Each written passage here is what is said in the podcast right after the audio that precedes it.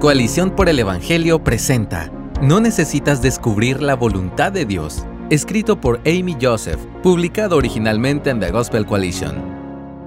Una vez al año, mi familia y yo nos ponemos nuestras gorras de béisbol, nos subimos al tranvía y nos dirigimos al centro de San Diego para asistir a un partido de Los Padres, en algún momento durante el evento, el juego de las tres copas aparece en la pantalla y les pide a los fanáticos que descubran cuál de las tres copas en constante movimiento esconde una pelota. No importa cuánto lo intente, no puedo ganar el juego. El movimiento frenético de las tazas me deja mareada y confundida. Cuando pensamos en la toma de decisiones y la voluntad de Dios, a veces sentimos como si Dios estuviera jugando el juego de las tres copas con nosotros, Imaginamos que su voluntad está allí frente a nosotros, si tan solo pudiéramos tomar la copa correcta que la revela. Tal pensamiento nos dice que nos haría bien un estudio cuidadoso del término voluntad de Dios en las Escrituras. Antes de tomar decisiones es útil comprender que podemos dividir la voluntad de Dios en dos categorías, su voluntad revelada y su voluntad oculta. La voluntad revelada de Dios para nosotros se encuentra en su palabra, mientras que la voluntad oculta de Dios, como implica su nombre, está oculta y no se puede conocer hasta que podamos verla en retrospectiva. Lo que sabemos.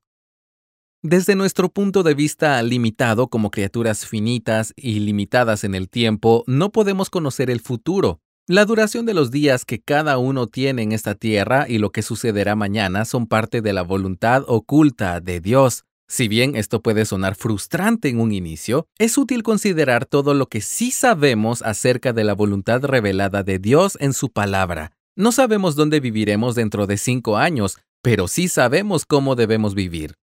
No sabemos si nos casaremos o con quién nos casaremos, pero sabemos que Dios quiere que evitemos la inmoralidad sexual y nos casemos con alguien con un amor similar por Cristo, como leemos en Efesios 5:3 y 2 de Corintios capítulo 6 versos 14 y 15. No sabemos si nuestro emprendimiento tendrá éxito, pero sabemos que la voluntad de Dios es que conduzcamos nuestros negocios con rectitud y confiemos en Él en la abundancia o en la escasez. Puedes leer esto en pasajes como Proverbios 16:11 y Filipenses 4 del 11 al 13. No sabemos en qué sector o país viviremos, pero sabemos que Dios quiere que amemos y sirvamos a nuestro prójimo. Lee, por ejemplo, Marcos capítulo 12 versos 28 al 31. Lo que queremos saber. Moisés les recuerda en Deuteronomio 29:29 a los corazones a menudo errantes de su pueblo errante las cosas secretas pertenecen al Señor nuestro Dios, pero las cosas reveladas nos pertenecen a nosotros y a nuestros hijos para siempre, a fin de que guardemos todas las palabras de esta ley. Moisés hace en este versículo una distinción similar entre las cosas secretas y las palabras reveladas de Dios. Cuán parecidos somos a los israelitas errantes queriendo constantemente escudriñar las cosas secretas. Queremos saber el origen del mal, ver el plan completo de nuestras vidas presentado ante nosotros y entender cosas que Dios nunca tuvo la intención de que entendiéramos aquí en la tierra. Sin embargo, Dios en su amor ha determinado lo que es necesario para que vivamos nuestras vidas de acuerdo con su propósito y su plan. Siendo un buen padre, nos ha dado todo lo que necesitamos para conocerlo y darlo a conocer durante nuestra peregrinación por la tierra. Perdemos un tiempo precioso cuando buscamos descubrir las cosas ocultas en el proceso de toma de decisiones.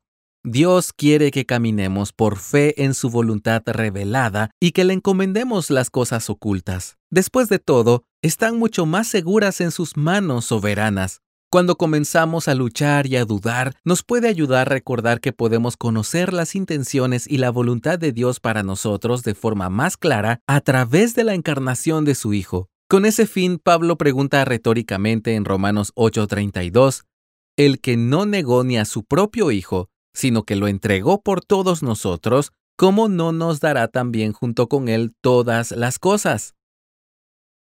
Lo que le importa a Dios. En lugar de querer mirar de cerca y con curiosidad la voluntad oculta de Dios, hemos sido invitados a buscar su justicia. Lee Mateo 6:33. Mientras caminamos alineados con la voluntad revelada de Dios, podemos confiar que su voluntad oculta se desarrollará como Dios lo ha planeado desde antes de que existiera el tiempo. En su libro La voluntad de Dios como forma de vida, Jerry Sitzer expresa de este modo el consuelo que encontramos al conocer y buscar obedecer la voluntad revelada de Dios. Si buscamos primero el reino de Dios y su justicia, lo cual es la voluntad de Dios para nuestras vidas, entonces cualquier elección que hagamos respecto al futuro se convierte en la voluntad de Dios para nuestras vidas. Hay muchos caminos que pudiéramos seguir, muchas opciones que pudiéramos considerar. Mientras estemos buscando a Dios, todos ellos pueden ser la voluntad de Dios para nuestras vidas, aunque solo uno, el camino que elijamos, se convierte en realidad en su voluntad.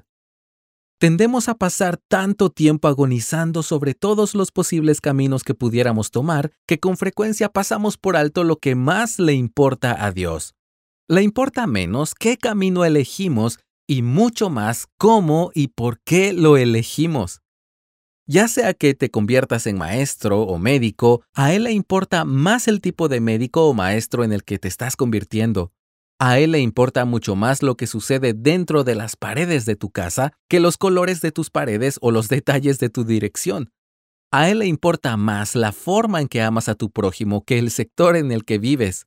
Si bien Dios es lo suficientemente grande como para provocar nuestro asombro, curiosidad y nuestras preguntas, Él ha provisto por completo todas las verdades que necesitamos para honrarlo con nuestras decisiones. Él da la bienvenida a nuestras cavilaciones y reflexiones sobre las cosas que no entendemos, pero nos ordena que vivamos conforme a lo que Él ha revelado con claridad en su palabra.